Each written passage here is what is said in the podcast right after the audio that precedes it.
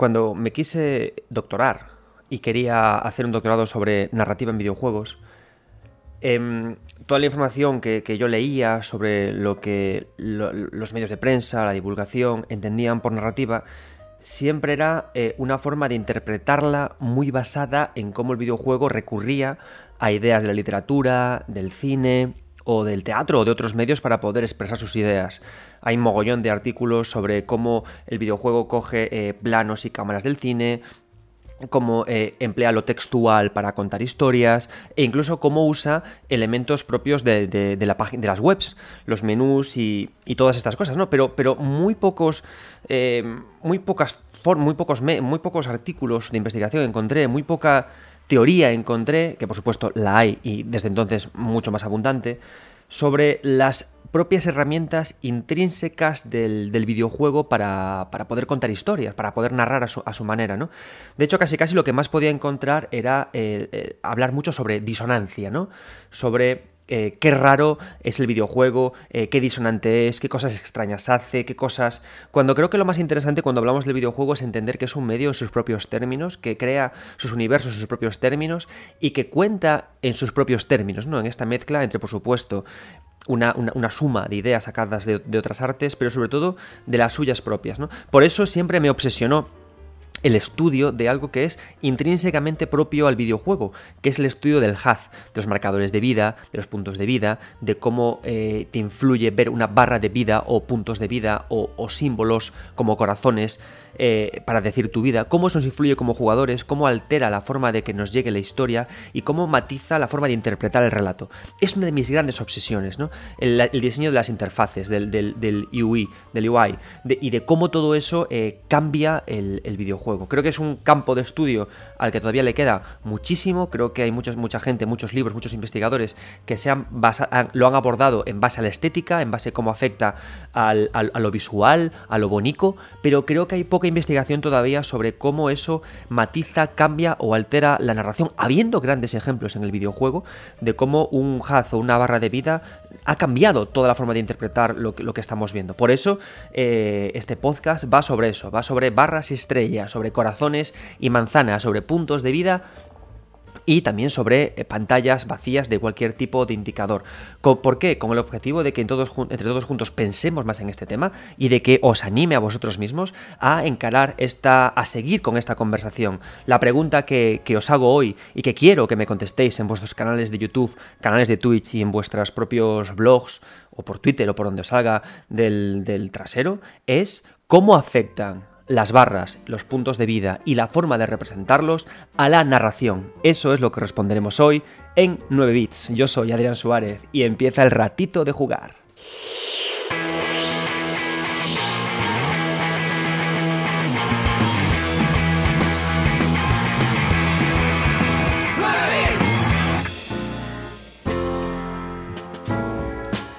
Muy buenas a todos, como veis este es un capítulo un poquito más gafapasta que los anteriores.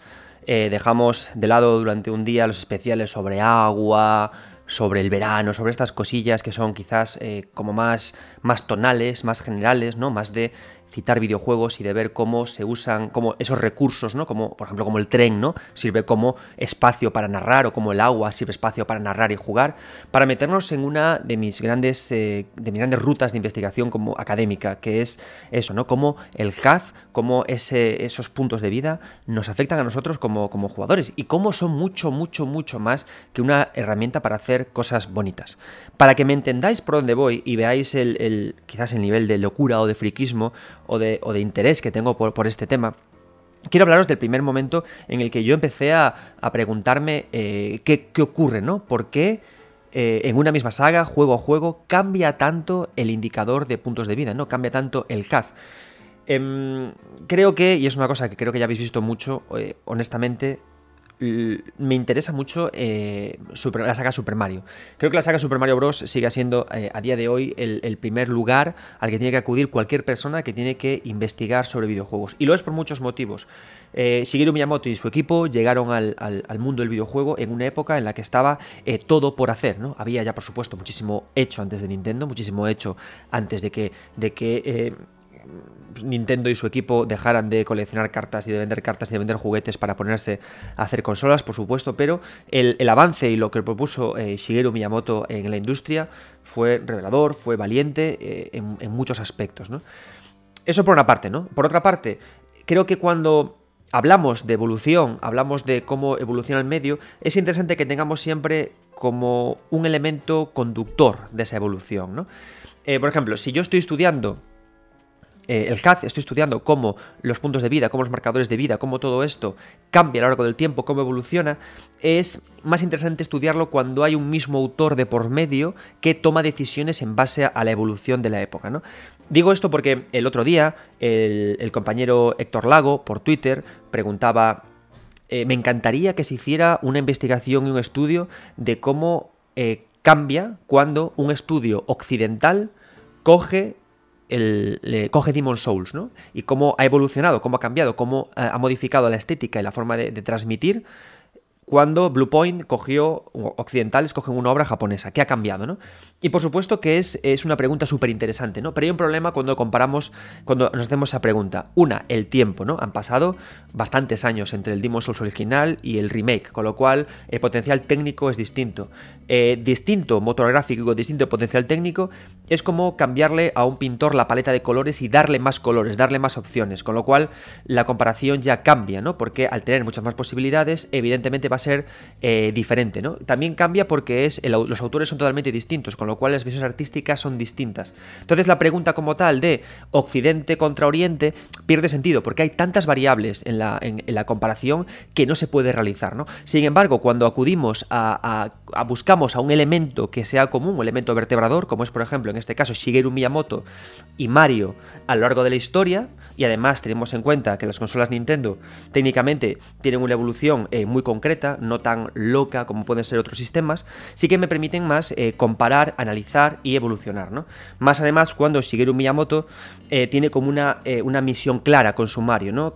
a mí me parece apasionante y es lo que retraté en el, junto con Alex Pareja en el libro sobre Mario de Fontanera Leyenda, ese maravilloso viaje desde Mario Bros a Super Mario 64, ¿no? El, la misión de un joven, de, un niño, de conseguir que sus marionetas con las que entretenía a sus adultos se convirtieran en personajes tridimensionales que se movieran por el mundo de formas eh, súper interesantes. ¿no? Entonces, por eso Super Mario Bros., al tener tantos puntos en común y menos variables que otras comparativas, me permite tanto analizar cómo fluye un HUD o cómo cambian unos marcadores. ¿no?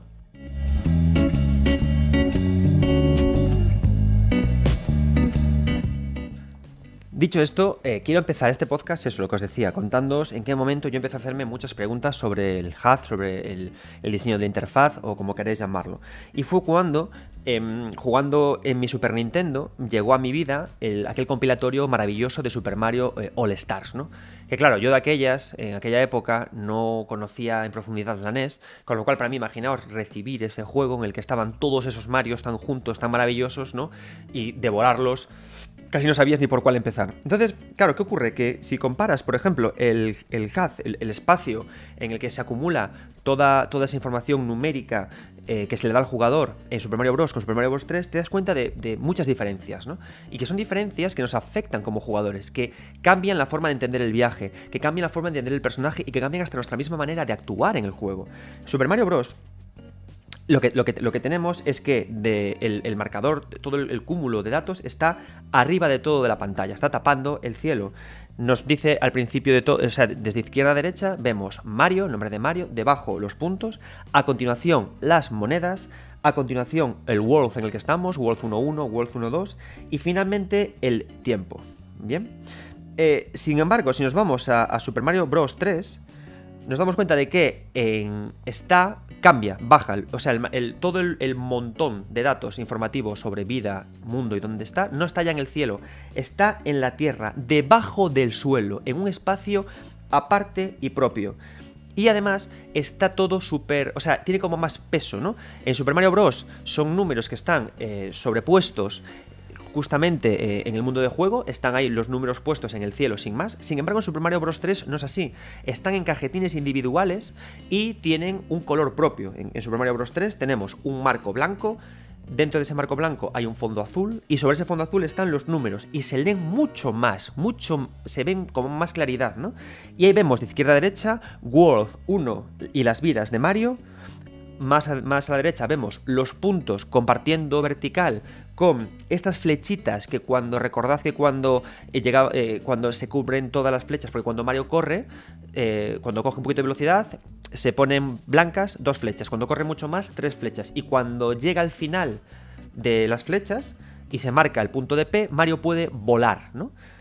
Está marcado. Y luego también tenemos dinero y tiempo. Y más a la derecha, otros tres cajetines propios para los ítems que llevamos. Bien. Entonces, yo aquí me hice muchas preguntas. ¿Por qué el mismo autor hace estos cambios tan bruscos en la forma de diseñar y de contarnos y de plantearnos cómo recibimos esta información digamos, externa a lo que estamos viviendo, ¿no? Entonces yo empecé aquí a hacerme preguntas y a tomarme y, a decidir esto, ¿no? A entender este tipo de cuestiones que quiero que entendáis que todo esto es, eh, es interpretativo. Esto, lo que voy a contar ahora a continuación y las teorías que os voy a contar y lo que os voy a explicar, esto es como cuando vas al Museo del Prado ves una obra y te transmite cosas, ¿no? La idea al final es que, que sería lo, idóneo, lo óptimo, poder coger em, estas, estos videojuegos, hacer un estudio cuantitativo entre, eh, a encuestas y entrevistas entre muchos jugadores y preguntarles si ellos sintieron lo mismo, ¿no? Pero como no tenemos acceso a eso ni vamos a hacerlo, la idea es preguntaros a vosotros, ¿vosotros sentís o os transmite lo mismo que yo os voy a contar estos dos marcadores de puntos de vida? Vamos allá. Primero, Super Mario Bros. ¿Qué ocurre? En Super Mario Bros. Eh, viniendo además en una época en la que los arcade estaban fuertes todavía, la gente iba a arcades recreativos y digamos que la forma de premiar al jugador en los arcades era siempre a través de puntos, ¿no? ¿Qué ocurre? Que por eso, en estos primeros años 80, lo primero que tenemos a la izquierda de todo es Mario y los puntos, ¿no? Dándole especial prioridad a la actuación de Mario en el juego. ¿Por qué? Porque los puntos es casi casi como la forma de expresar el yogo bonito, ¿no? El cómo jugamos, el a cuántos cupas matamos, cuántas monedas cogemos y qué rápido vamos de pantalla. Toda esa información acaba resumida en el, en el punto, en los puntos. Entonces, ¿qué pasa? Que nosotros estábamos aquí acostumbrados a, ir a jugar a las máquinas y luego regresar a nuestras casas. En esta época, en los 80, 85, 83, 86, todavía los niños de esa época estábamos con el sueño de que cuando las consolas podrán ser como los, los salones recreativos, como cuando podemos alcanzar ese grado de fidelidad y de gráfico no tan, tan locos. Entonces, ese es el motivo por el cual a la izquierda de todo están, en primer punto, lo que primero eh, ve el ojo, Mario relacionado con su eh, puntuación, con la nota que le damos por lo bien que haya jugado. Y esa nota que me pide correr rápido, matar a muchos Goombas y coger muchas monedas. Son los tres elementos que hacen que eh, el juego me diga a través de los puntos, Mario tienes que jugar a esto. Y me lo cuenta todo el tiempo. Siguiente, las monedas. Seguimos con este espíritu arcade. Por eso, después de lo primero que son los puntos, ponemos las monedas. ¿Cuántas consigo? Uno, para conseguir un power-up, pero sobre todo para recalcar la idea de que estamos aquí para conseguir objetos, para conseguir puntos, para que se nos premien. Siguiente elemento que tenemos, la idea del viaje. Uno de los elementos más interesantes que propuso Super Mario Bros. fue la idea del viaje, de que con tan pocos recursos podíamos viajar, ¿no? Entonces, ¿qué pasa? Que tenía muy, muy pocas cosas para poder representar este viaje, ¿no? Como Super Mario Bros. el original de NES representa un viaje. Uno, cambiando el azul del cielo por el negro, y de esa forma trabajamos con anoche. Dos, cogemos los sprites de las nubes y los bajamos a tierra para representar arbustos, y jugamos con estas dos ideas para jugar con zonas con, con nubes o zonas muy arboladas. Siguiente, jugamos también con la idea del agua, jugamos con los puentes, pero había muy pocos elementos con los que poder jugar. Entonces, ¿qué hacemos? Ponemos bien en grande la palabra world casi en el centro y marcamos con números, lo cual además me viene muy bien para que cuando usamos uno de los atajos sabemos gracias a este, a este, valor dónde estamos. Y además cuando pasamos del 1 al 4, ese salto de número te da mucho gustito, te da mucho, mucho refuerzo de que estás viajando e incluso el placer de que estás haciendo trampas. Y finalmente, de último, el valor de time, el tiempo. ¿Cuánto tiempo te queda para llegar? Fijaos además que el valor de tiempo está en las antípodas del valor de puntos. El, valor de, puntos está a la izquierda de todo y el valor de tiempo está justo a la derecha los puntos crecen, el tiempo decrece, ¿no? Y me da ese equilibrio en el marcador, ¿vale? Entonces, Claro, yo puedo entender cómo, se, cómo, cómo funcionaba la mente de un diseñador a través del el orden de los elementos del HUD, ¿no? Para eso tenemos que entender que el ojo del individuo, el ojo de la persona, lo primero que ve es lo que está arriba a la izquierda, al menos el de un lector occidental que lee de esta forma. Miramos primero arriba a la izquierda y nuestro ojo va hacia la derecha y va recorriendo toda la información que hay, ¿vale? Entonces aparece aquí representado. ¿Y por qué además no está remarcado? ¿Por qué esta información no está en una cuadrícula como está en Super Mario Bros. 3? Uno, para ahorrarnos recursos del sistema. Si ponemos aquí un marco, otro fondo, carga mucho la escena. Pero también para que eh, este sea un elemento como mucho más ligero, ¿vale? Es decir, los, toda la información que tenemos aquí es una información que aunque no la tuviéramos, podríamos jugar igualmente perfectamente bien al juego de principio al final, ¿no? Quizás el tiempo que nos queda es un elemento que podría eh, presentar más problemas, pero lo guay es que incluso sabiendo esto, se le añade una pista de música cuando nos queda poco tiempo, piri, piri, piri, piri, piri, piri, para que corramos más, ¿no? Entonces, ya vemos aquí cómo eh, esto, este, este marcador, este marcador de puntos de Super Mario Bros. nos influye. Uno, nos está diciendo que tenemos principal jugar bien, jugar como quiere, como, quiere el juego, con los, los, objetivos que os comentaba. Siguiente, dejarnos bien claro que estamos recorriendo mundos, no fases, sino mundos, reforzando la idea del viaje. Y siguiente, el tiempo nos está diciendo que tenemos que ser rápidos. Si no hubiera un marcador de tiempo, si lo quitáramos, o si fuera, o si fuera de otra forma, no jugaríamos igual, no jugaríamos a la carrera. Incluso voy más allá, ¿vale? El contador de tiempo de Super Mario Bros. pone time en, claro y va por números. 249, 248, 247. Es decir, nos da datos exactos, datos concretos, datos matemáticos, porque quiere que mejoremos. Y esto lo dejó muy claro siempre Miyamoto. Miyamoto cuando creó de los levels hablaba de super players, de super jugadores, porque quería que jugáramos perfecto. A Miyamoto le importa que cuando nos acabemos la pantalla, digamos, me la acabé en 2.4.3 o me la acabé en 2.4.1. Lo hice así de rápido. Pero imaginaos por un segundo, y aquí van ideas de diseño gráfico que cambian la forma de pensar, y esta es la primera reflexión que quiero que hagáis. Imaginaos que en vez de time con números, hubiera una barra, una barra que decrece. Con una barra nunca tenemos del todo claro Nunca tenemos de todo claro cuánto tiempo exacto nos queda. Podemos intuirlo, pero no lo sabemos. Y de hecho hay eh, muchas ideas de diseño para meter prisa, para acelerar al jugador o para hacernos sentir cosas diferentes, que cuando una barra de tiempo o una barra de vida está a punto de agotarse, en el último tramo decrece más lento para meter más tensión a esos momentos finales. ¿Por qué? Porque si juego con la determinación, de la barra, del, color que decrece, puedo hacer eso. Sin embargo, si juego con los números, no. Y aquí empezamos ya a introducir esas ideas, ¿no? Esas ideas de cómo afecta la narración, de cómo afecta la construcción del personaje y de cómo afecta al jugador. Si yo pongo un time con números cerrados, con números concretos, hablo de que Mario es un eh, atleta preciso y que el jugador debe buscar la precisión. La inmersión en Mario va por ahí.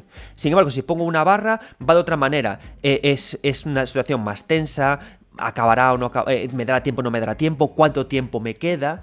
Y se crea un personaje y un tipo de inmersión muy diferente, ¿no? Y esto únicamente con Super Mario Bros. Esto es lo que yo pensaba cuando jugaba de chavalín a, Mario. Soy un enfermo, necesito ayuda, socorro. Siguiente, vamos a comparar todas estas ideas con la de Super Mario Bros. 3, ¿vale?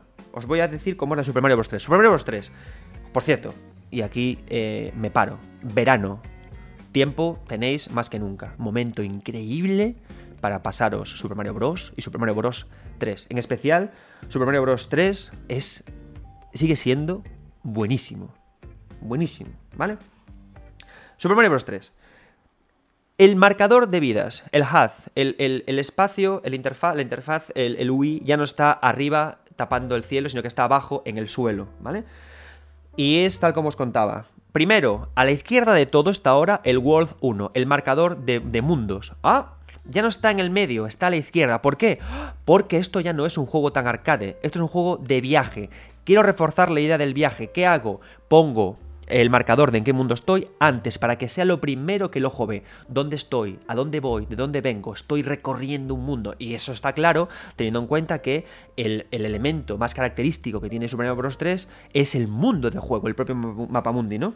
Debajo, justo al lado de World 1, las vidas. Aquí relaciono justo el mundo con las vidas, lo que me queda por recorrer con las vidas que me quedan. En Super Mario Bros.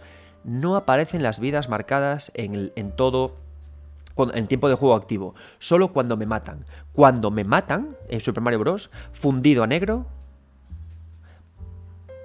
mm, en qué mundo estoy y cuántas vidas me quedan. Y ahora juega, como metiéndote miedo, como... Uy, te queda poco, amigo. ¿Notas la muerte susurrándote la nuca? ¿Notas el soplido de la mortalidad y la fatalidad? Pues apresúrate. Sin embargo, aquí no. Aquí las vidas aparecen aquí bien puestas. ¿Por qué? Para empezar, porque en Super Mario Bros. 3 podemos conseguir muchas más vidas de muchas formas. Y sobre todo porque me está diciendo el juego, oye, gestiónate. Relaciona mundo con vidas. Llegarás al final, gestiónate. Aquí me piden que me gestione ya. Directamente con este cambio estamos pasando de un género más arcade a un género más aventurero, con el cambio de la información y cómo la pone. Siguiente elemento, me aparece en Super Mario, Bros. 3 las flechitas que marcan mi carrera con la P y los puntos, en esta ocasión, aparecen relegados a estar debajo de esto y casi casi están por estar en realidad aquí, ¿no? Y si os dais cuenta, em, las flechitas que yo tengo que rellenar, estas seis flechas que yo tengo que rellenar de blanco con mi carrera y esa P que está al final de todas ellas indicándome que ya puedo volar, esa P está casi, casi, casi, casi, casi justamente en el centro de la pantalla. En el lugar, están un poquito antes que el lugar que ocupa Mario en la pantalla. Como, como, eh, como si esas flechas fueran la carrera, la estela de Mario, esa P fuera lo que dejo atrás justo para la figura de Mario saltar, ¿no? ¿Por qué? Porque me piden que corra, porque estamos ahora en una aventura de mundos en la que hay que correr y volar.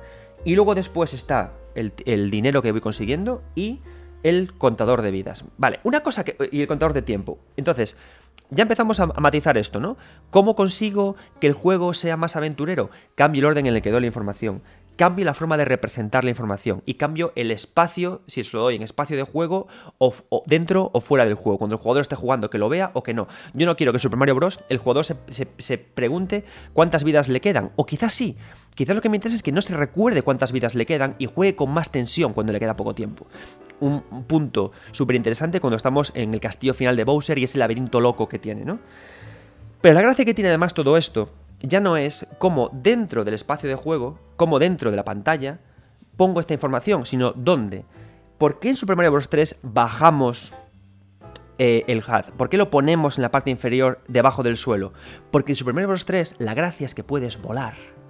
Y si yo pongo todas estas cosas en la parte superior de la pantalla, planteo un muro. Un muro superior, un techo, que Mario en principio no podría atravesar. Pero aquí no, aquí dejo el aire libre, dejo el mundo libre, ¿no? Y si comparo Bros 3 con Bros 1, veo que el muro del cielo de Bros 1 ya no está sugiriendo al jugador que puedo volar. Y esto también es una idea que le meten en la cabeza al jugador, ¿no? Entonces, fijaos la cantidad de ideas cuando comparamos un mismo autor, un juego y luego el otro juego que ha hecho, cómo cambiando estos pequeños elementos alteramos tanto la coherencia del mundo, lo que queremos contar y lo que le pedimos que haga al jugador wow, yo es aquí cuando empecé a rayarme y a preguntarme cómo me cambia, cómo me cambia el haz la cabeza, cómo me cambia la forma de pensar.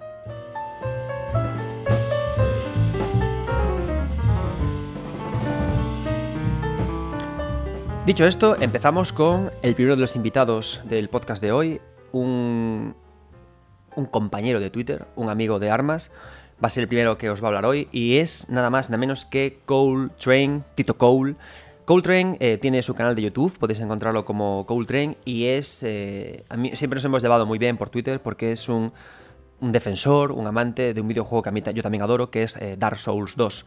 Y en su canal vais a poder encontrar el de YouTube y de Twitch grandes formas de pasarse de formas locas, Dark Souls 2, Elden Ring. lo último que ha hecho es que se ha pasado Elden Ring desnudo y con una antorcha y la verdad es que es un tipo estupendo. Seguidlo por Twitter, seguidlo por, eh, por YouTube y por Twitch. Y nos va a hablar de un, eh, de un de un interfaz que a él le gustó muchísimo, el de Diablo. Nos va a contar lo útil que es, nos va a contar lo funcional que es y por qué le marcó cuando era, cuando era joven.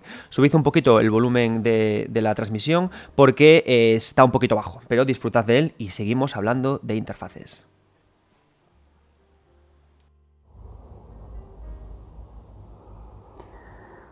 Muy buenas.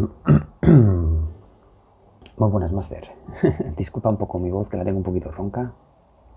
Pero bueno, aquí va pues un poco mis impresiones sobre el, el HUD de, Diablo.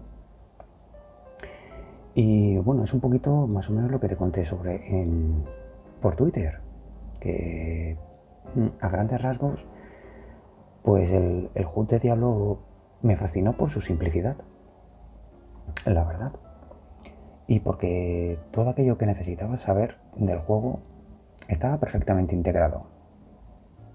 No era excesivo como en otros RPGs. Tenía la información justa y relevante y podías colocar cada objeto en su sitio de una forma instantánea y, y bastante lógica. Su funcionalidad era majestuosa y el diseño simple pero realmente atractivo Siempre digo que era algo vivo con el entorno de Diablo. Creo que Blizzard hizo algo bastante innovador y más allá de excesos, su forma accesible es un auténtico regalo, una delicia para el jugador. Todo está colocado para que mm, el jugador, valga la redundancia, vaya a lo que tiene que ir. Y el hecho de poder mover los utensilios y demás a voluntad con el ratón era una auténtica panacea. Además, me pareció un tremendo acierto el diseño del maná y de la vitalidad, con las dos burbujas de color azul y rojo para ambos estados, en, a ambos lados también en la parte inferior, que no entropecía para nada el mapeado y que se alejaba por completo de las barras típicas y por antonomasia del resto de juegos. Icónico y emblemático, sin duda. Sinceramente, para mí de lo mejor. Recuerdo que cuando lo jugué lo hice en inglés. Creo que por aquella época no estaba traducido, aunque no lo recuerdo. Sé que el HUD no estaba traducido. Creo que la parte de los diálogos y de las misiones se, se implementó después, pero yo creo que lo jugué entero en inglés. Pero a lo que iba es que en realidad no era necesario, puesto como te comenté anteriormente, todo era tan sumamente claro que no había ningún tipo de problema aunque no entendieras nada de inglés. Y claramente todo esto estaba enfocado a agilizar el gameplay y no perderse en informaciones fútiles y sin sentido. En realidad disfrutabas enormemente de lo que realmente era importante. Ojo, no estoy diciendo que el HUD no lo sea, porque en este tipo de, juegos es fundamental. Y pienso que Blizzard dio al jugador un sistema encantador, efectivo y, como digo, simplificado.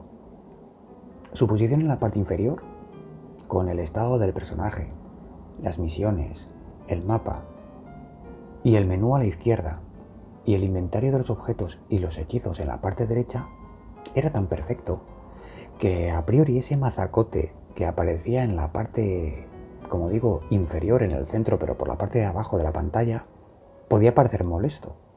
Y sin embargo, hacía que todo fuese tan necesario como fluido, haciendo realmente una experiencia increíble. Para mí, irrepetible. Otra de las cosas que agradecí es la coherencia a la hora de la información en el propio HUD en las diferentes pestañas. Hay juegos que se pierden en excesos de, esa información. Y en Diablo todo es escueto, todo es básico, sin ambivalencias. Y a pesar de su rudimentarismo, si se me permite esa palabra, tenía todo aquello que el jugador precisaba en pantalla. Y una cosa más, eh, para mí Diablo implementó el acceso rápido a través de este maravilloso HUD. Todo en este juego es una auténtica delicia y disfrute. Y precisamente una de las cosas que hizo que este juego sea de mis favoritos y recordado era por ese genial, básico y maravilloso HUD. Y bueno, creo que esto ha sido todo. Espero que te sirva, señor Master. Desde aquí te mando un caluroso saludo. Espero que estés bien. Y nada, nos vemos en la próxima, cuídate mucho y un saludo muy afectuoso. Hasta luego.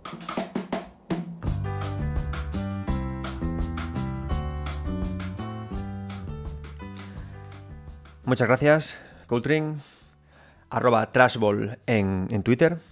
Seguimos. Con Mario, con el ejemplo que os puse de Super Mario Bros. y Super Mario Bros. 3, ya sabemos, ya más o menos creo que no es que sepamos, porque tampoco estoy aquí para enseñaros nada, sino para que os hagáis preguntas, ¿no? Creo, quiero que ahora penséis, reflexionéis sobre vuestras plataformas de juego favoritos, sobre incluso eh, personajes que, cuyo, cuyos videojuegos han virado, ¿no? De la acción al rol o, del, arcade más al plataformeo o lo que sea, y de cómo la representación de, este, de estos interfaces eh, sirven para matizar más el género al que va el videojuego, ¿no? O lo que queremos hacer o nuestras intenciones. Me parece muy interesante, se puede hacer, por ejemplo, con Sonic y cómo ha cambiado a lo largo del tiempo, y con muchas otras franquicias. A lo que voy ahora, después de, este, este, primer punto del podcast, ¿no? de, cómo el HUD, de cómo los interfaces sirven para indicar al jugador lo prioritario, para marcar el género, para, para, para generar una inmersión concreta entre avatar y jugador, lo siguiente que quiero meterme es en cómo el, esta interfaz sirve para tapiz, para lienzo de refuerzo de la narración o de refuerzo de la información que recibe el jugador. Cuando hice la pregunta por Twitter de, oye, ¿cuáles son vuestros interfaces, vuestros hats favoritos del mundo de los videojuegos? Javi Souls me indicó que a él le gustaba mucho eh, Veil of Darkness, un videojuego retro en el que tenemos una pequeña eh, pantalla de juego reforzada por un interfaz, por otro espacio auxiliar en el que vemos objetos que tiene el personaje, el propio personaje y que se complementan ambas pantallas, la de juego activo con la de, la de menú y estas cosas. Entonces, ¿qué ocurre? Eh, yo adoro esta, esta etapa Mm, mi, contacto con ella no fue exactamente con Veil of Darkness, pero lo que adoro de esta etapa es cómo eh, empezamos ya a tener un momento en el que los desarrolladores, los creadores quieren contar historias. No olvidemos que el videojuego y los creadores están súper influenciados por, cosas como eh, Daños and Dragons, eh, Tolkien eh, y, todo, toda esta fantasía, ¿no? Entonces, claro, es normal que quieran, que quieran contar historias y llevarlas al videojuego, pero ¿cómo podemos hacerlo con pocos medios? ¿Cómo podemos hacerlo sin casi poder representar la cara del personaje? Pues oye, no hay problema. ¿Qué te parece si usamos estos interfaces como una capa auxiliar para contener información? Y lo bueno que tienen los interfaces y, estos hats que estamos contando es que representativamente entendemos como jugadores que están eh, a un plano más cercano de nosotros, del jugador, que de la acción, ¿no? Em, todo esto, eh, todo esto podemos, o sea, hay que entender que eh, el mundo de juego es la diégesis, es el mundo de juego de, juego activo. Nuestro espacio como individuos humanos es la extradiégesis, estamos fuera de la diégesis. Y hay un espacio en, el medio que es la antediégesis, ¿no? Un espacio entre un lugar y otro, un espacio intermedio. Entonces, que está más cerca de nosotros que la propia diégesis. Entonces tiene mucho sentido que aquí metamos objetos o personajes a una mayor escala. Y también tiene sentido que no los animemos aquí porque se supone que tienen característica de objeto, característica de cosa que miro, característica casi casi como de eh, mariposa clavada en la pared con un alfiler. ¿no? Entonces, gracias a eso, reforzamos, matizamos, complementamos o rellenamos la información o los huecos de información que no es capaz técnicamente de contarme el propio videojuego. Y eso a la postre construye unas visiones y unos unas pantallas de juego maravillosas, complementando esta interfaz con lo que estamos jugando. ¿no? Se consiguen ideas súper fuertes como lo que vemos cuando jugamos a Veil of Darkness o a dos de mis videojuegos favoritos de la historia, que son Maniac Mansion y The Secret of Monkey Island. Adoro eh, los videojuegos gráficos que se mueven con el motor Scum. Eh, me encanta eh, verlos, me encanta entenderlos, me encanta interpretarlos, me encanta jugarlos, ¿no? Porque hacen una cosa muy chula estas aventuras gráficas, ¿no? Y vamos a pensar en, Secret of Monkey Island. Secret of Monkey Island tenemos, eh, digamos, eh, un, 60, un 70% de la pantalla está ocupada por nuestro querido Guybrush y las cosas que eh, ocurren a su alrededor, personajes que se encuentran, escenarios, ¿no? Pero en la parte inferior se encuentran las acciones Give, Open, Close, Pick Up, Look At, Talk To, Use, Pulse, Pull. Y a la derecha se encuentran los distintos objetos que se va encontrando. Se puede encontrar una foto, un tintero, libros, cartas, esculturas, catalejos, de todo. Y ahí aparecen acumulados, ¿no? Entonces, aquí, esta interfaz funciona justamente para lo que contaba, para complementar lo que no podemos mostrar. Eh, yo no puedo en estas alturas de la vida hace que cuando Guybrush estira la mano para abrir un cajón y, y, la otra mano la introduce en él para coger una carta, no puedo hacer un juego de cámaras perfecto, un contrapicado, un contraplano, un plano no sé qué, cenital, un y ver la carta de golpe para que la vea el jugador, no. Pero puedo eh, hacer que haga rápidamente un, momento de animación de estirar el brazo, pum, pum, y que la carta aparezca en su inventario grande. Entonces, ¿qué hacemos como jugadores? Paramos de jugar y nos metemos en el inventario. Y lo tenemos siempre ahí. Y de esa forma se refuerza lo que yo estoy contando, ¿no? Complementamos muchísimo eso. Y además, tengo la ristra de acciones que puedo realizar con ese objeto a la izquierda para empezar a interactuar con él o a coquetear con él. Esta idea es súper chula porque me permite justamente eso, ampliar las posibilidades narrativas con pocos recursos que tiene, que tiene el juego. ¿Y por qué es interesante analizar este punto y este elemento? Porque una cosa que tenemos que meternos en la cabeza, por lo menos, y de nuevo, opinión, por supuesto, súper personal, em, el lenguaje de un medio, además de, forjarse por imitación o por, admiración, que eso acaba siendo eh, propicio para copiar de otros medios como son el cine y la literatura, además de eso, la forma expresiva del medio, de un medio como es el cine y los videojuegos en este caso, se forman en base a solucionar limitaciones que aparecieron en el pasado. ¿Por qué? Porque crean, dan origen a soluciones súper creativas que solo se dan en este medio, ¿no? Aunque parezca una tontería, ¿no? Eh, a día de hoy podemos ya en un videojuego hacer grandes giros de cámara o lo que queramos para eh, solucionar este problema, ¿no?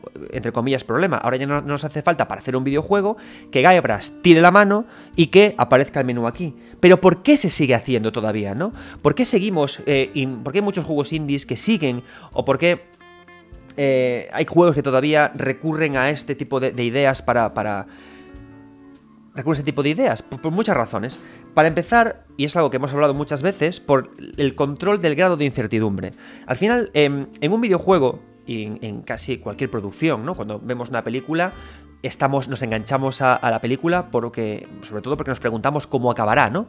Siempre un artista en su obra, sea lo que sea, tiene que gestionar la incertidumbre, tiene que dar algo de certidumbre para que el jugador esté cómodo eh, disfrutando de, la ficción que está viendo, pero luego un grado de incertidumbre para que quiera descubrirlo, ¿no? El misterio tiene que resolverse al final, o ser como Lynch y mandar a tomar por culo a la gente y nunca descubrir nada, pero eso es otra cuestión.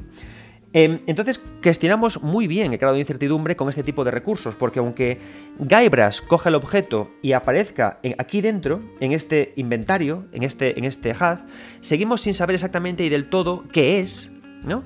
¿Y cómo resolvemos el grado de incertidumbre de ese objeto? Cuando encontramos la orden de interacción correcta, cuando aprendemos a tocarlo de forma correcta. Entonces ahí sabemos más de él, ¿no? Todo, todo eso nos mueve y nos lleva a lugares. Em, Resident Evil. Resident Evil original, Resident Evil 2, Resident Evil 3 e incluso los posteriores, ¿no? Los remakes que han, que han, llegado. Hacen algo muy similar al final, ¿no? Cogen esta idea. Cogemos un objeto que no lo vemos del todo en tiempo de juego activo y nos lo llevamos a un inventario. ¿Qué pasa? Que el inventario en este, en este caso, el de Resident Evil, no se encuentra en tiempo de juego activo. ¿Por qué? Lógico, porque las intenciones de Mikami es crear una idea muy peliculera, ¿no? Una inmersión que. Una inmersión que eh, rompa, en cierta manera, la idea de videojuego y nos haga sentir que estamos en una película de serie B. Entonces, por eso regresamos, por eso al pulsar un botón, el start, o no me acuerdo, el triángulo, no me acuerdo cuál carajo es, nos vamos al inventario y ahí aparece el objeto. Y hacemos como, como en Secret of Monkey Island, pinchamos en él, lo vemos en primer plano y resolvemos la incertidumbre del objeto con interacciones concretas. Hay unos puzzles muy interesantes que, tiene, los, más interesantes que tiene Resident Evil es cuando de repente eh, tocamos un libro, lo abrimos y dentro hay un medallón y decimos, wow, genio, ¿cómo está ocurrido esto? Pues porque ya estaba en The Secret of Monkey Island este tipo, este tipo de ideas, ¿no? Y entonces ahí funciona muy bien. Y luego también tenemos que pensar en una cosa que es importante, ¿no? ¿Cómo relacionamos, que es algo que veíamos en Mario, hablamos de él, cómo relacionamos el, esta interfaz con, con el juego real, ¿no? En Monkey Island se relaciona de una forma súper inteligente, como, en, como Maniac Mansion, a través de la oscuridad. El fondo de la interfaz tiene un punto oscuro. Y Maniac Mansion ocurre de noche. Entonces ya parece que hay una cierta integración. ¿Cómo lo hacemos en, juegos que me llevan a otra parte, en juegos de terror que me llevan a un menú secundario? Como ocurre, por ejemplo, como ocurre en Resident Evil. A través del indicador de la vida, de, de las pulsaciones, pum pum. Me recuerdan que es el inventario de un humano que cuando vuelvo al tiempo de juego activo veo a ese humano, ¿no? Entonces funciona muy bien, en este caso, este punto de cómo usamos esta interfaz como complemento, como extra de la narración que no me llega, ¿no? Y hay muchísimos ejemplos brillantes en este caso. Otro juego de verano fabuloso, amigos míos, The Secret of Monkey Island y Maniac Mansion.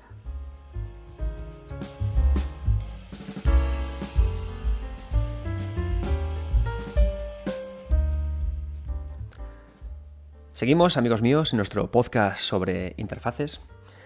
Y ahora vamos a traer a un invitado que nos va a hablar de precisamente cómo los interfaz, cómo la interfaz puede complementar la narración o el espíritu del, juego. Y lo va a hacer con eh, Rambo 3. Para esta ocasión voy a hablar, traigo a Javi Gutiérrez, que es eh, gameplay designer de Call of Duty Mobile para Digital Legends. Así que Javi, por favor, cuéntanos qué es para ti Rambo 3 y cómo justamente un interfaz puede complementar la información. Rambo 3, un título de Ocean publicado en 1988 que puede recordar un poco al Metal Gear que se publicó solo un año antes, en el que tienes que coger a Rambo y sacarlo de una cárcel. Y hay una segunda misión que va en un helicóptero que nunca llega a ver, o yo nunca llegué a llegarme. Yo lo jugué en MSX en la época, aunque claramente era una conversión de, del ZX Spectrum lo que jugué. Lo interesante aquí, hablando de UI, eh, estamos en unos tiempos en la que la UI no tiene nada que ver con lo que es hoy, que intenta ser sintética, intenta molestar lo mínimo posible, ser funcional. Eh, en aquella época, con que fuera funcional y fuera legible, dábamos gracias y nos dábamos con un canto en los dientes. En este caso, por ejemplo, tenemos algo como que el, logotipo de, la película o, o del juego, Rambo 3, está ocupando una gran parte de la pantalla y girando entre todos los colores sostenibles por, la, por el microordenador una y otra vez y una y otra vez y una y otra vez. Pero sí que hacen algo interesante con el retrato de Rambo que está en pantalla y es utilizarlo para enseñarte cuánta vida le queda al personaje. Así que según mm, va sufriendo daño en el juego, em, poco a poco vas viendo cómo el retrato va disminuyendo y va enseñando una calavera que hay detrás hasta que cuando la calavera está completa el personaje muere. Es una cosa muy loca que actualmente es muy difícil que veamos en un, juego, pero que en aquellos momentos pues era algo que le daba curiosidad al título y le daba un valor chulo. Interesante que con las limitaciones gráficas de la época consiguieran hacer algo que em, le gustase al público y que fuera llamativo y que fuera característico de este juego y que no se haya visto en muchos títulos de la época.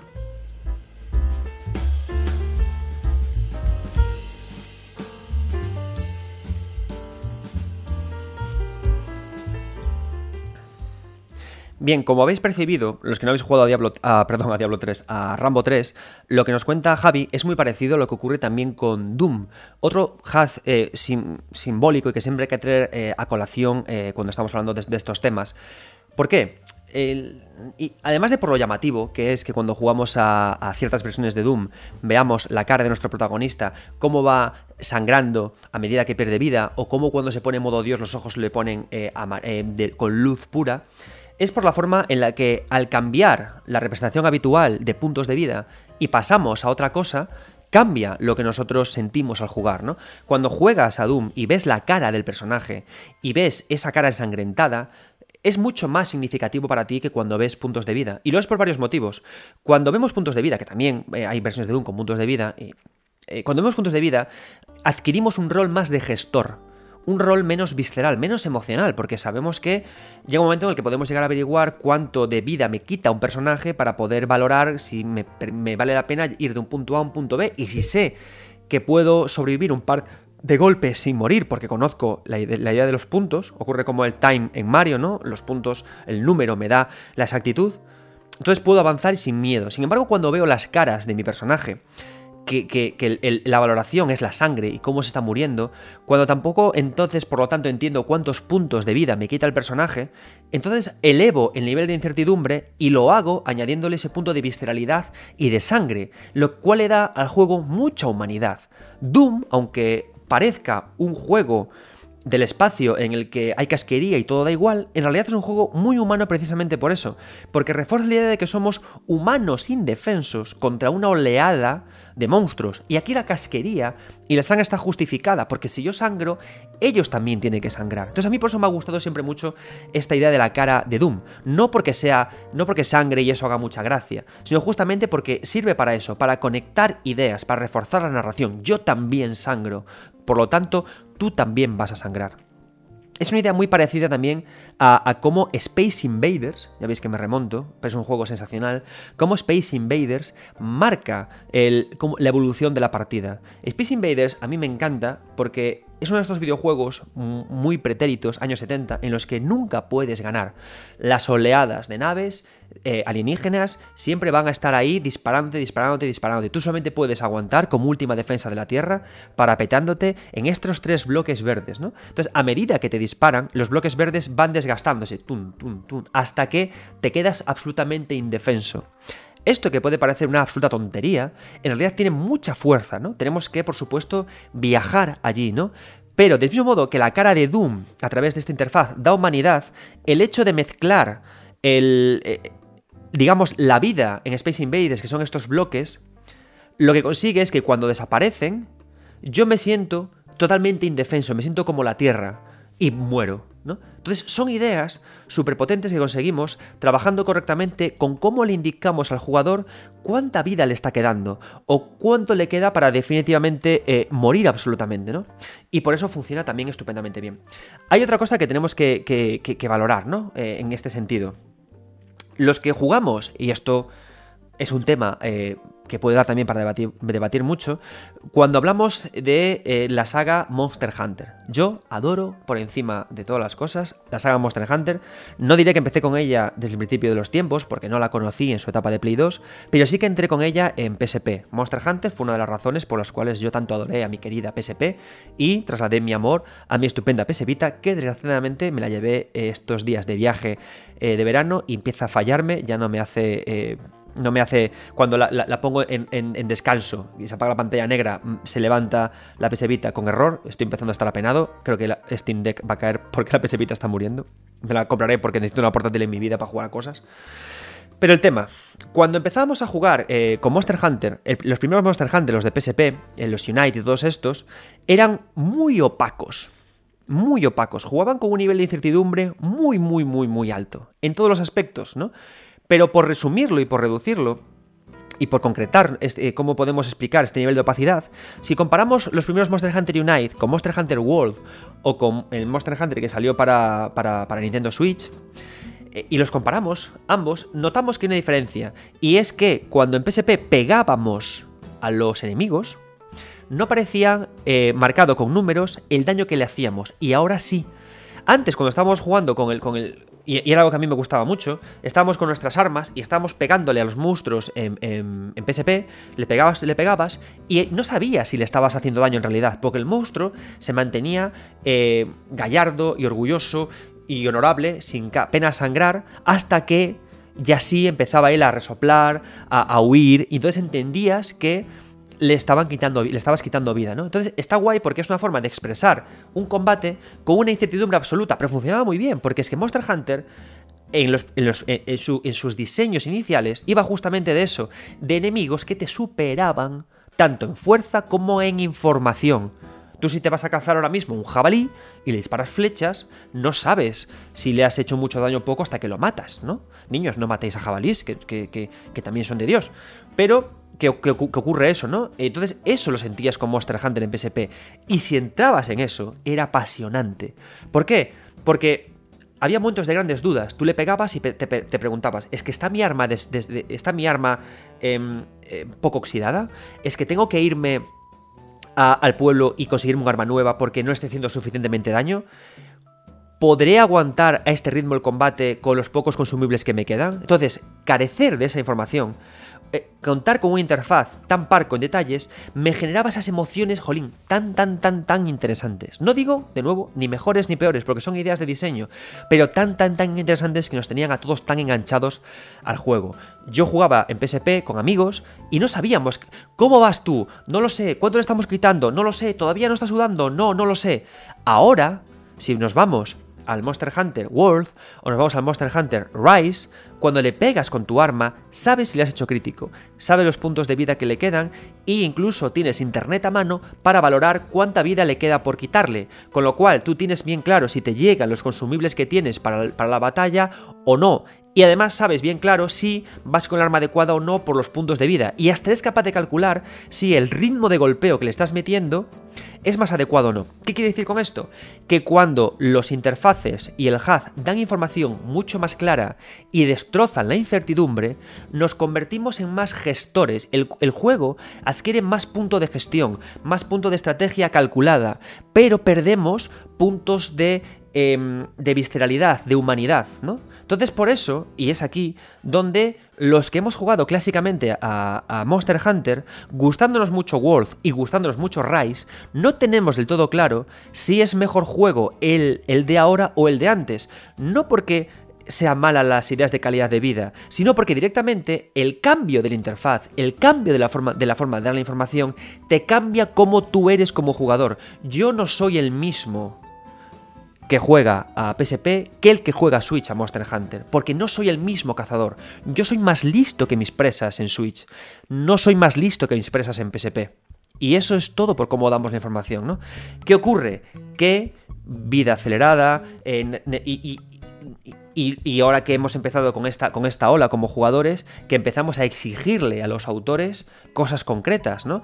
Empieza el momento del feedback, de que los, jugadores, de que los desarrolladores reciben feedback y hay que vender grandes volúmenes de juegos para eh, conectar con la audiencia. Y cuando facilitamos las tareas y, y, nos quitamos de cosas que pueden ser un poco más un engorro, como es que es injusto que me haya matado porque es que no sabía cuántos puntos de vida le estaba quitando. Pero cuando entras en el juego, es fantástico. Y yo, aunque me guste mucho Wolf y Rise, os diré y os reconoceré que echo de menos esa incertidumbre de sumergirme en los mundos de PSP, con esos monstruos que no sabía cuándo iban a morir, que no tenía claro si eran versiones mejoradas de monstruos que había matado o no, y de esa carencia de información. ¿no? Me gustan mucho los puntos que aparezcan de vida porque te dan mucha satisfacción, ¿no? Cuando le quitas, le metes un golpe de 200 y aparece en naranja, porque es una información gustosa, te premia, te sientes bien. Pero ¿es una sensación de placer artificial? ¿O es una sensación de placer que va a quedar contigo a lo largo de la historia? Yo recuerdo mis momentos con PSP, pero os reconoceré que cuando me meto en World o me meto en Rise, voy más sabiendo que voy a jugar 10 minutos exactos, porque el monstruo aguanta eso, con mi arma perfecta, porque sé que el juego me dice que quito esos puntos de vida, y avanzo así de esa forma. Daos cuenta, por lo tanto, cómo el HUD cambia totalmente la experiencia de juego. Cómo da o quitar información el interfaz cambia totalmente la experiencia de juego. Y esto también es una idea interesante de diseño.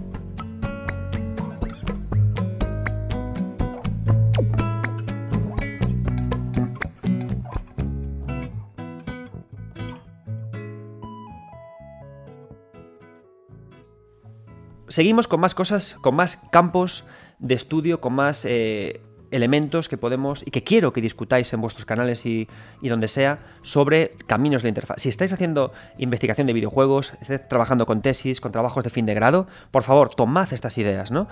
El estudio del HUD como el estudio del HUD en relación con la incertidumbre y con la narración. El estudio del HUD con cómo eh, le digo al jugador qué es lo más premiante que tiene que hacer. Y el estudio del HUD como lo cool, como lo tonal, como la forma de poner un tono en el juego. Y aquí voy a comparar el God of War original con el God of War de 2018 y voy a hablar también de Persona 5, ¿vale? Y por supuesto del primer Assassin's Creed.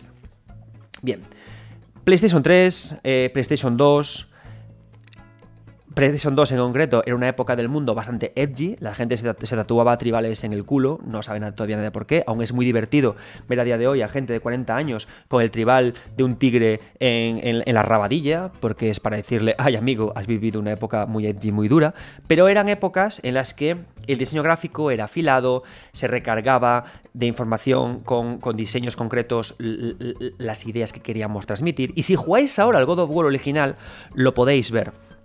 God of War en PlayStation 2 tenía los recursos suficientes para contar su historia a su manera. Podía permitirse pequeñas cinemáticas, eh, podía permitirse eh, voz para poder contar lo que estaba ocurriendo, podía permitirse secuencias, scripts y muchas cosas, podía permitirse escarceos de Kratos con jovencitas alocadas, muchas cosas podía permitirse, ¿no?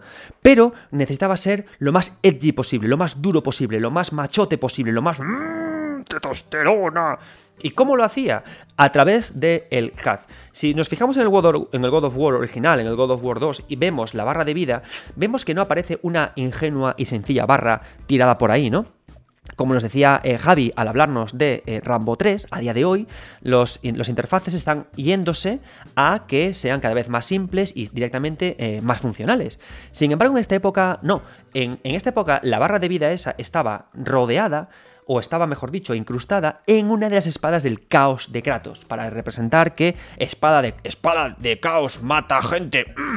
Y cuando veíamos la vida del enemigo que matábamos abajo en el centro, también aparecía reforzada o rediseñada o recorrida o recogida en un elemento metálico también muy, muy, muy afilado, ¿no? Entonces, el HUD también sirve para eso, ¿no? Para reforzar el tono. Si a día de hoy, y se puede hacer, sale un videojuego con esta simbología, ¿qué está haciendo? Está haciendo estas ideas tan de boomer shooter, que luego seguro que llegarán dentro de poco a boomer action o boomer hack and slash, ¿no?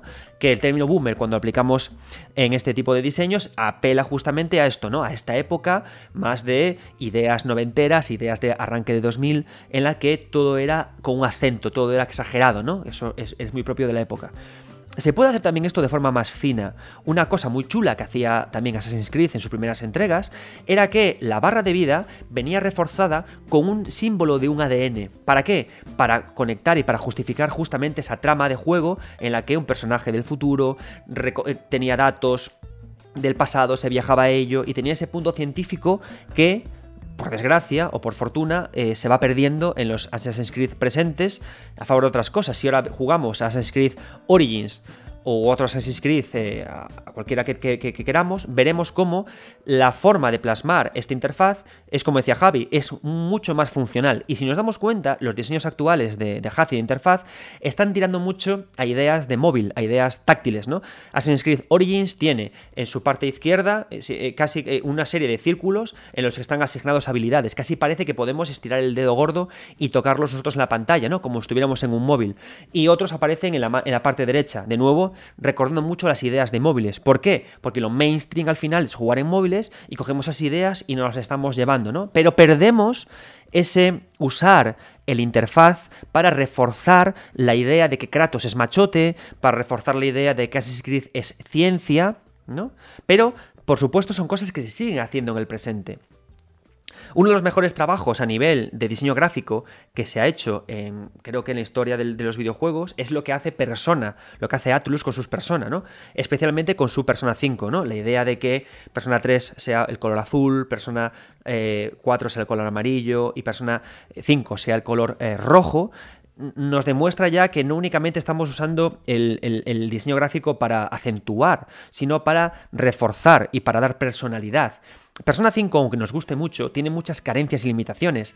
La narración se, desarrolla, se entrega a través de novela visual que tienes muchas limitaciones la novela, la novela visual, ¿no? ¿Cómo la reforzamos? ¿Cómo reforzamos la, lo parcos que son los personajes hablando en novela visual?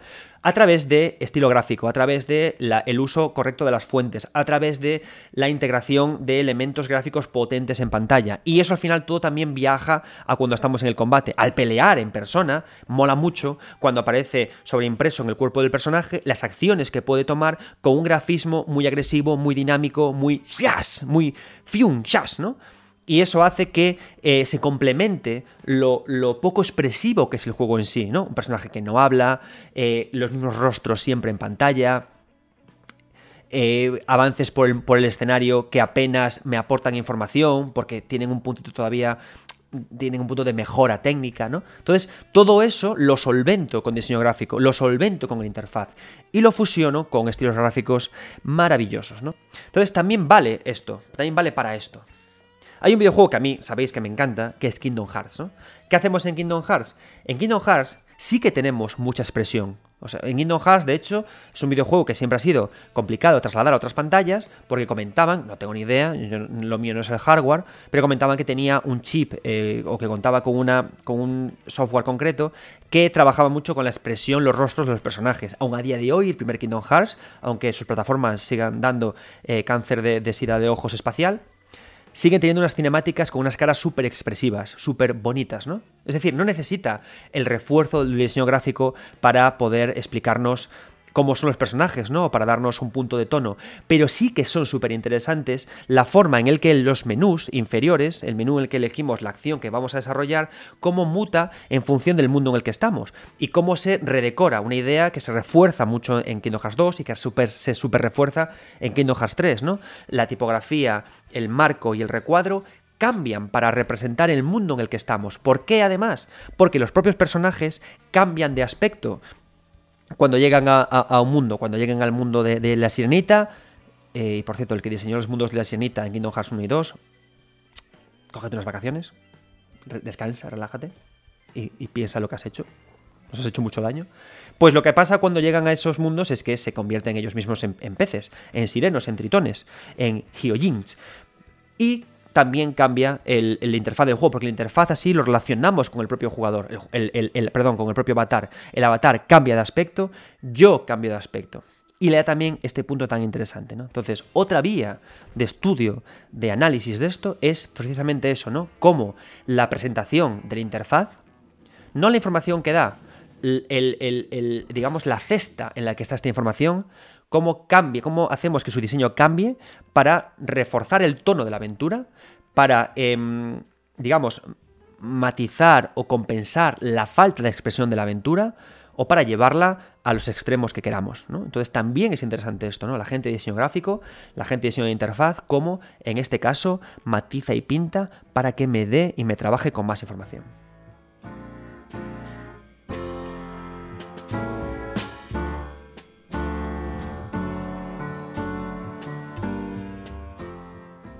Bien, hay una cosa que, quiero que, estamos ya acabando el programa y una cosa que quiero que quede clara y que, os dé para, reflexionar. Y que es que muchas veces cuando se hacen tops de los mejores hats de videojuegos o de los mejores interfaces de videojuegos, siempre se va a, los que son como más originales, los que son más diegéticos, ¿no? los que están más impregnados en el propio mundo de juego, o incluso los que desaparecen. Pero espero que también hayamos visto que hay todavía mucho trabajo por hacer y mucha investigación por hacer en los hats o interfaces tradicionales. Porque en ellos hay formas nuevas de narrar, hay formas de complementar la información, hay formas de jugar con la incertidumbre. Y seguro que muchos de vosotros estáis pensando ahora cómo ese menú que visteis en aquel juego, que en principio parecía absolutamente convencional, os cambió tanto la forma de disfrutar de ese videojuego. También ahí hay que trabajar en ellos, ¿vale? Por supuesto, hay hats que son súper originales y que nos emocionan, ¿no? A mí se me ocurren ahora mismo tres. El de, por supuesto, el de Death Stranding, el de Fallout New Vegas y el de Horizon Zero Dawn. Son tres videojuegos que tienen una forma de trabajar con la interfaz súper interesante. ¿Por qué? Empezamos a trabajar ya en, eh, digamos que cuando hablábamos de Monkey Island o de Maniac Mansion, hablábamos de tiempos pasados, ¿no? En los cuales eh, trabajábamos entendiendo que el jugador comprendía que había limitaciones técnicas y que incluso que el ordenador era nada más que un banco de trabajo y que como tal tenía sentido que hubiera menús sobrepuestos a la acción real del juego en el que toqueteábamos cosas. ¿Qué pasa? La tecnología avanza, los juegos avanzan, y ya Mikami empezó a anunciarnos con su Resident Evil que a veces había que dejar los menús a un lado para facilitar la inmersión en una experiencia que quería representar o imitar más al cine. ¿No? Entonces, ¿qué hacemos? Pues tres ejemplos. El primero, el más habitual, el más, el más común, Death Space. ¿Qué hace Death Space y por qué siempre aparece en todos los libros y charlas de diseño?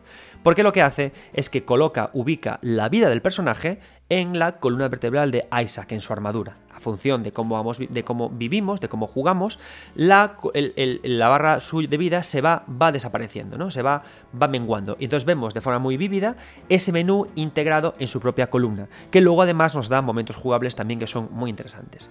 Fantástico, ¿no? Esta decisión. Súper chula. ¿Por qué? Porque lo que está haciendo además es que da un paso más allá en lo que Mikami propuso, que es que ese indicador de vida, cum cum, me lo llevo al propio mundo de juego. Y lo que hicieron muy hábilmente los desarrolladores de The Space es que sabiendo que habían prescindido en los menús de ese conector entre tipo de juego y menú, llevaron también los menús a través de realidad aumentada al propio tiempo de juego. ¿no? Entonces tiene como mucha coherencia todo lo que hacemos en Dead Space. Y también hacen algo muy chulo que es que el juego o la vida no para, ¿no? porque el estado de pausa es un estado artificial al final en el juego. Y en los juegos de terror queremos eliminar lo más posible las zonas de, confort, ¿no? Entonces, en este sentido funciona muy bien, ¿no? Los hats diegéticos, los interfaces diegéticos, los interfaces integrados en el mundo de juego, van muy bien cuando se hacen así de bien, ¿no? Y es un ejemplo, por supuesto, súper habitual. Pero a mí me interesan también los de Horizon Zero Dawn y los de Fallout New Vegas, porque son hats que aparecen a voluntad. Y esto también es muy interesante, ¿no? Cómo de repente podemos activar o desactivar la mostración de datos que tenemos ante nosotros, ¿no? En Horizon Zero Dawn, cuando queremos inspeccionar nuestro entorno, ¿no? Incluso con este límite que tiene Aloy de poder analizar lo que tiene en su entorno, ¿no? En su entorno más, más concreto, ¿no? O estos juegos en los que podemos dar al botón y activar un sonar que también nos dice lo que tenemos en, espacios concretos, ¿no? Funcionan muy bien este tipo de, de hats auxiliares, pero tienen un problema, que es un coñazo.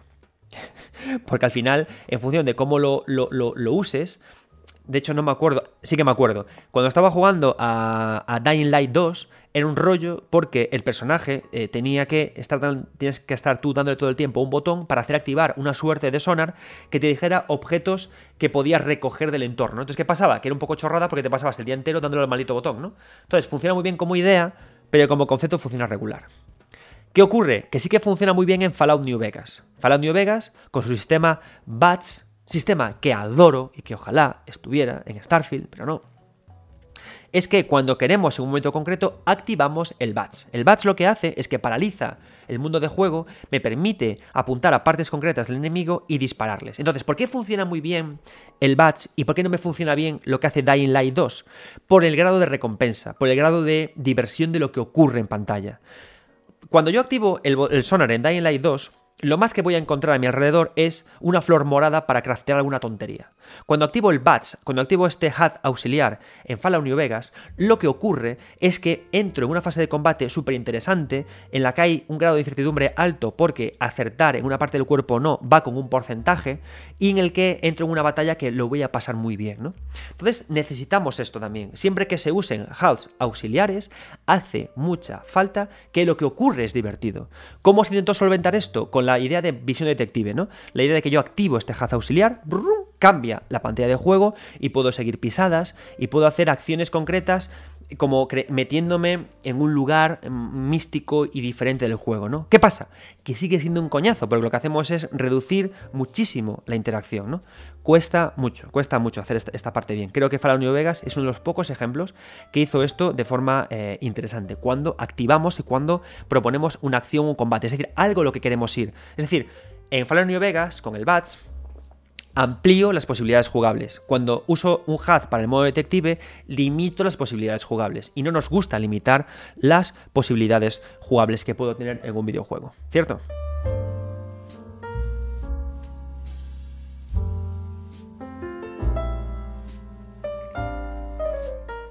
Llegamos ya a la parte final del programa y con ello eh, llega nuestro último invitado de este podcast el compañero Eric Aostri, compañero de la editorial Star Magazine Book, que ha sacado el libro La evolución paralela y que nos hablará de incertidumbre y de uno de sus videojuegos favoritos, Shadow of the Colossus. Adelante, Eric, podéis encontrarlo en Twitter como Neuroverbo.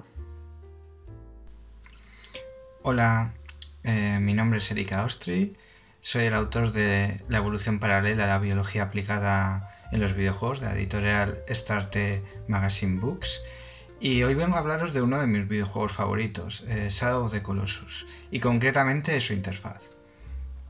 Eh, eh, para los que no habéis jugado a este videojuego, si algo caracteriza em, su interfaz es precisamente la ausencia de ella. Es decir, el único indicador que tenemos visible la mayor parte del tiempo cuando jugamos a este videojuego es un círculo rosa que nos indica la estamina o la cantidad de, digamos, capacidad o energía disponible hasta que se cansa el personaje. Eh, esto se indica mediante un círculo rosa que se va achicando a medida que el personaje se va cansando. La principal actividad que hacemos en este videojuego, y como su nombre indica, es escalar colosos para derrotarlos. De manera que cuando escalando esos, esos colosos la energía se agota, ese círculo se va achicando y el personaje cae por el cansancio. Cuando cae, y se hace daño, también salen brevemente el, el indicador de vida mermado, lógicamente, y el indicador de el arma disponible. No obstante, estos indicadores no están presentes la mayoría del tiempo. La mayoría del tiempo tendremos una pantalla, digamos, de juego limpia con, un eh, con ese círculo rosa en la esquina inferior derecha. Si hay algo que hace especial eh, esta interfaz es que refleja fielmente eh, el espíritu del juego, es decir, forma prácticamente parte de la atmósfera que quiere transmitir. Em, cuando pensamos en este videojuego, la principal sensación que nos viene probablemente sea de soledad, de melancolía, y eso lo transmite a través de las abandonadas praderas de esa tierra prohibida, de esas ruinas que evocan un misterioso pasado, también de la música o ausencia de ella, o presencia de silencios, como lo queremos decir, eh, también a través de un argumento eh, que se nos va desvelando de manera muy eh, sutil, con muy pocos detalles, poca contextualización, muy típicas de este autor. Y curiosamente, la interfaz también forma parte de, esta, de, este minimalismo, digamos, de esta, que, que enaltece esa sensación de soledad. De manera que la mayoría del tiempo no tenemos indicadores de hacia dónde ir, eh, porque no hay un mapa ni un minimapa, tampoco tenemos los típicos indicadores de objetivos, algo que eh, se ve muy favorecido precisamente porque este videojuego eh, no tiene demasiados objetivos más allá de derrotar, encontrar y derrotar a los colosos y, hay algunos coleccionables que digamos recompensan la exploración, pero no es el objetivo ni principal ni secundario del videojuego. De manera que, eh, simplemente exploramos eh, y, en busca de estos colosos. No obstante, eh, el videojuego sí se preocupa por dar algún tipo de ayuda ante esta ausencia de indicadores y lo hace mediante una mecánica integrada en el juego que además me parece muy ingeniosa, que es que el protagonista porta una espada que al alzarla de alguna manera hace converger los rayos de luz hacia un objetivo, en este caso hacia el coloso, indicándonos hacia dónde tenemos que ir. Luego, una vez encontramos al coloso, también sirve para eh, apuntalar o para señalar em, los puntos débiles del coloso. De manera que eh, todos estos elementos eh, hacen un todo que convergen enalteciendo, aumentando esa sensación esas sensaciones que quiere, que quiere transmitir el juego. Hace que todo vibre en la misma frecuencia, es decir, que no tengas una disonancia entre lo que te quiere contar el juego, lo que te quiere transmitir el juego y luego las herramientas que usa eh, para interaccionar contigo, ¿no? De la interfaz, por ejemplo. No, no, lo interfiere mediante engorrosos indicadores, tutoriales y, indicadores de estado, Y esto hace que, sea algo, el, conjunto sea muy especial y, y solo por eso no puedo hacer más que recomendarlo que lo juguéis si no lo habéis jugado ya, eso sí, cuando acabe, cuando acabe este programa. Un saludo para todos y todas.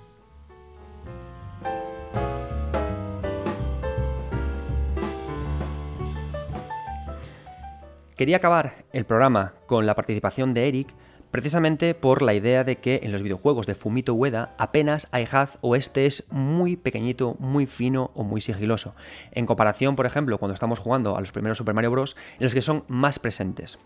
Entonces, la idea es que, eh, y con esto quiero acabar, un videojuego no es ni mejor ni peor por tener o no tener haz. Tenemos, tendemos a celebrar la no existencia de, de estos tipos de indicadores, presuponiendo que así el videojuego es más realista, más inmersivo o funciona mucho mejor. Pero no es del todo cierto. Del mismo modo que podemos usar en Metroid, eh, cuando jugamos en Metroid Prime, todos los indicadores a nivel diegético dentro del casco de Samus para que lo veamos, hacerlo, em, hacerlo también en, la armadura de Isaac en Dead Space, esto, por supuesto, tiene muchísimo acierto, pero tiene el mismo acierto, el mismo mérito, cuando en el primer Super Mario Bros. se colocan o se configuran los, los indicadores de la forma en la que lo hacen, porque siempre hemos de preguntarnos y de valorar cómo eso ayuda a la inmersión concreta que estamos, que estamos teniendo, ¿no? Es decir, me ayudan a informarme de lo que tengo que hacer y si no lo hacen, porque esto es importante, ¿por qué? ¿Qué emociones siento? Y este es el caso claro de Monster Hunter y su evolución. Monster Hunter ahora es más claro. Antes era menos claro. ¿Eso es peor? Yo creo que no. simplemente que nos cambia, ¿no? Porque al final em, tenemos que entender que el, el y los marcadores y todo lo que, lo que nos da información son herramientas narrativas, auxiliares e informativas más que modifican la experiencia como tal, ¿no? Si tú estás comiendo un filete riquísimo, te va a cambiar la experiencia que te pongan guisantes o patatas, o qué tipo de patatas, ¿vale? La experiencia global va a ser diferente. Cuando te pregunten por ese filete dirás, increíble, o dirás, bien, pero el guisante me estropeó el sabor. ¿Vale? Entonces queremos buscar experiencias completas, plenas y entender estos marcadores como partes intrínsecas de la narración y de la información del videojuego. God of War de 2018, ¿qué hace? Cambia totalmente la forma en la que tenía de, usar los interfaces de su juego original. Aquí directamente no aparecen y aparecen cuando entramos en combate y hace algo interesante, que es que cuando Kratos de repente recupera su vida, cosa que vemos en, las cinemáticas, aparece de repente el HUD para rellenar la vida y contextualizar o unir eh, esa parte más de juego con el propio, el propio Kratos, ¿no? Y eso hace que funcione muy bien, porque es parte de la forma de contar, quiere reforzar esa idea, ¿no? Y casi casi en God of War nos cuentan que cuando alguien se vuelve Dios, casi casi es porque se, se convierte en personaje de videojuego, ¿no? La divinidad es ser personaje de videojuego. Por ejemplo, también importa mucho, además de tener esto siempre bien claro, ¿vale? Que no un juego es mejor o más realista por no tener HUD que por tenerlo, sino que hay que valorar la forma en la que le integra, cómo me cuente, qué grado de incertidumbre maneja. También tenemos que valorar en qué parte de la pantalla aparece. Si pensamos en Bloodborne y lo comparamos con Dark Souls, veremos que en Bloodborne todo está arriba a la izquierda. Los objetos que tenemos, los viales de sangre que tenemos, todo. Mientras que en Dark Souls, Dark Souls 2 y Dark Souls 3, se ubican los objetos abajo y se ubica la vida y la estamina arriba. ¿Por qué? Por la visceralidad del juego que es eh, Bloodborne. En Bloodborne, que pide ritmos más ágiles de juego, pegarte más al enemigo, controlar mejor tu carencia de sangre para atacar y rellenarla, colocan todo arriba a la izquierda para que el ojo rápidamente vaya allí, tenga toda la información de viales y de todo lo que está usando. Sobre todo porque el parry está muy relacionado con nuestra sangre o con las balas que tengamos. La colocación, la ubicación de los elementos en pantalla, facilita la jugabilidad, no cómo lo haría. También la idea de cómo está representado cada elemento del HUD. Si es una barra de vida, eh, crea más indeterminación. Si son puntos, crea otra. Yo como creador, ¿qué quiero conseguir del jugador? Y luego, por supuesto, la idea de los colores y la idea de cómo uso el propio diseño gráfico para reforzar lo que yo quiero representar. Quiero usar manzanas, quiero usar peras, quiero usar dragones, quiero usar la cara de un marine sangrando. Todo eso afecta y también lo que contaba Eric cuando estábamos hablando de, de Shadow the Colossus. Menús que aparecen o desaparecen, HUDs contextuales, interfaces que, eh, que se activan por una cosa concreta de tecnología del juego. Todo esto es parte del lenguaje del videojuego y no hablamos de ello en realidad.